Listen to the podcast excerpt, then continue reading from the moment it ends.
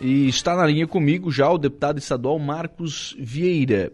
Houve um, uma reunião, deputado Marcos, na Assembleia Legislativa com o secretário de, de Saúde, né, o secretário Aldo Batista Neto, em que foi confirmado o repasse de 30 milhões de reais para os consórcios intermunicipais de, de saúde. Através desses consórcios, deputado Marcos, o, os municípios acabam fazendo aquisição né, de, de serviços, de consultas, de exames, de cirurgias para atender a população. Esse é um dinheiro que chega para fazer com que os serviços andem. Deputado Marcos Vieira, bom dia.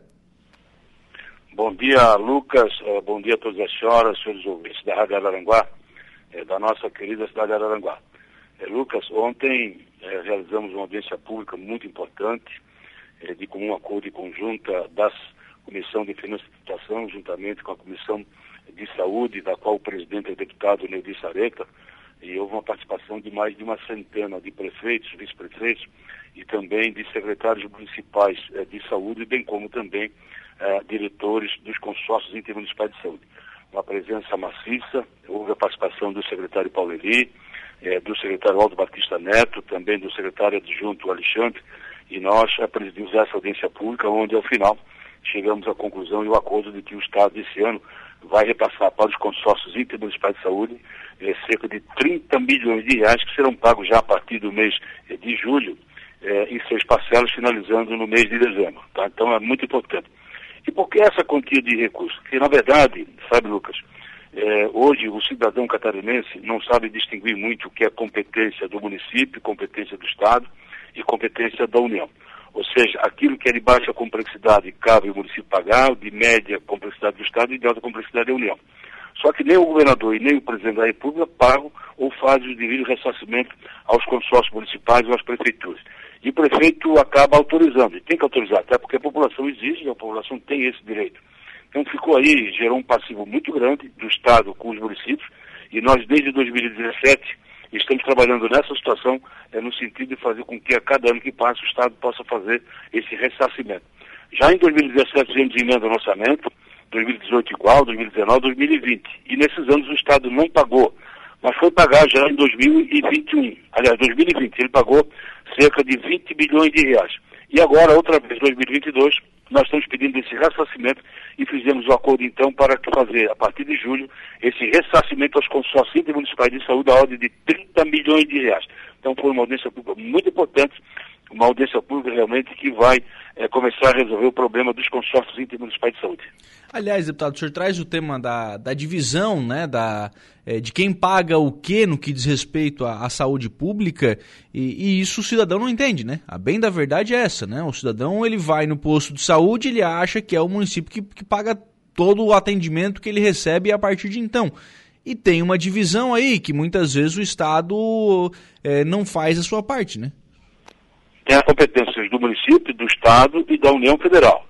Mas tudo isso nós deixamos bem claro ontem eh, na audiência pública. Participaram via online né, o presidente da Associação de Consórcios Intermunicipais, eh, que é o prefeito Oeste da cidade de Pomerode, eh, participou também o vice-presidente da Associação dos Consórcios, que é o prefeito Elon da cidade de Rio Rufino, né, participou a dona Ana Jensen, que é representante dos consórcios da região de Joinville, ela fez um trabalho belíssimo, fez uma explanação para nós, né, e no sul do estado, na Cisarrec, né, o presidente é o prefeito de Morro da Fumaça, o Nair Coral. Então todos participaram, foi um grande evento, eh, durou praticamente quase duas horas, e nessas duas horas nós tivemos uma ampla discussão, e aí ao final chegamos a esse momento muito importante que é efetivamente o, da, o do pagamento do ressarcimento. Então para nós é muito importante é, sabermos e levarmos ao conhecimento da população que o governo do Estado finalmente vai transformar esse recurso numa política de Estado. Ou seja, o ano que vem é, fará constar no orçamento diretamente sem a necessidade de fazer as chamadas emendas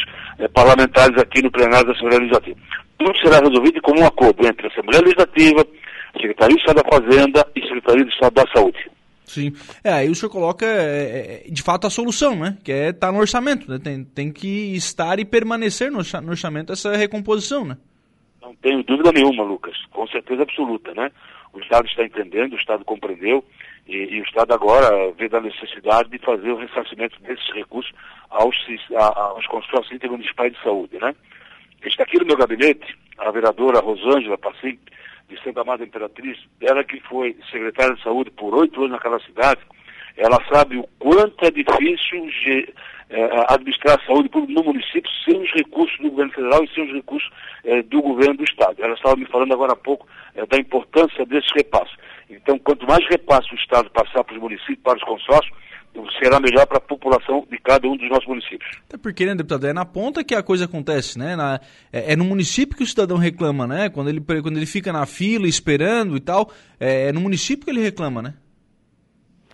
E, e, aliás, Lucas, você tem razão. Né? E mais, é no município que nós moramos. É o município que nós vamos ter o nosso código postal. É, o Estado é uma ficção, a União é uma ficção, né? É, nós não moramos no Estado, nós moramos no município, nós moramos em Araranguá, moramos em Santa Mara, moramos em Criciúma, moramos em Nova Veneza, Cocal do Sul, enfim, é, são nos municípios. Então, por isso, o Estado e a União têm que dar a devida atenção para que a nossa população possa dar, a, a receber todos os benefícios. É, são 30 milhões que serão repassados aos consórcios intermunicipais de saúde, deputado, é, 10 dos quais são de autoria de emendas parlamentares, né? Sim, com certeza absoluta. O ano passado é, foram 20 bilhões, é tudo emenda parlamentar. Esse ano o Estado colocou 20 bilhões e nós fizemos uma emenda parlamentar de mais de 10 bilhões de reais. Então são 30 bilhões que serão pagos esse ano aos consórcios intermunicipais de saúde. Para acelerar aqueles pedidos dos municípios feitos aos parlamentares, né? Com certeza. Né? Os parlamentares têm uma atuação muito, muito grande. Aliás, eu quero aqui resgatar um pouquinho, viu, Lucas, de que isso começou em 2017 com uma emenda de autoria do deputado Marco Giro. Mas o tema é muito importante, é abrangente, é de interesse coletivo e passou a ser, então, dos 40 deputados que compõem a Assembleia Legislativa de Santa Catarina. Sim. Deputado Marcos Vieira, muito obrigado pela disponibilidade em conversar com os nossos ouvintes. Um abraço, tenha um bom dia. Obrigado, Lucas, e até uma outra oportunidade.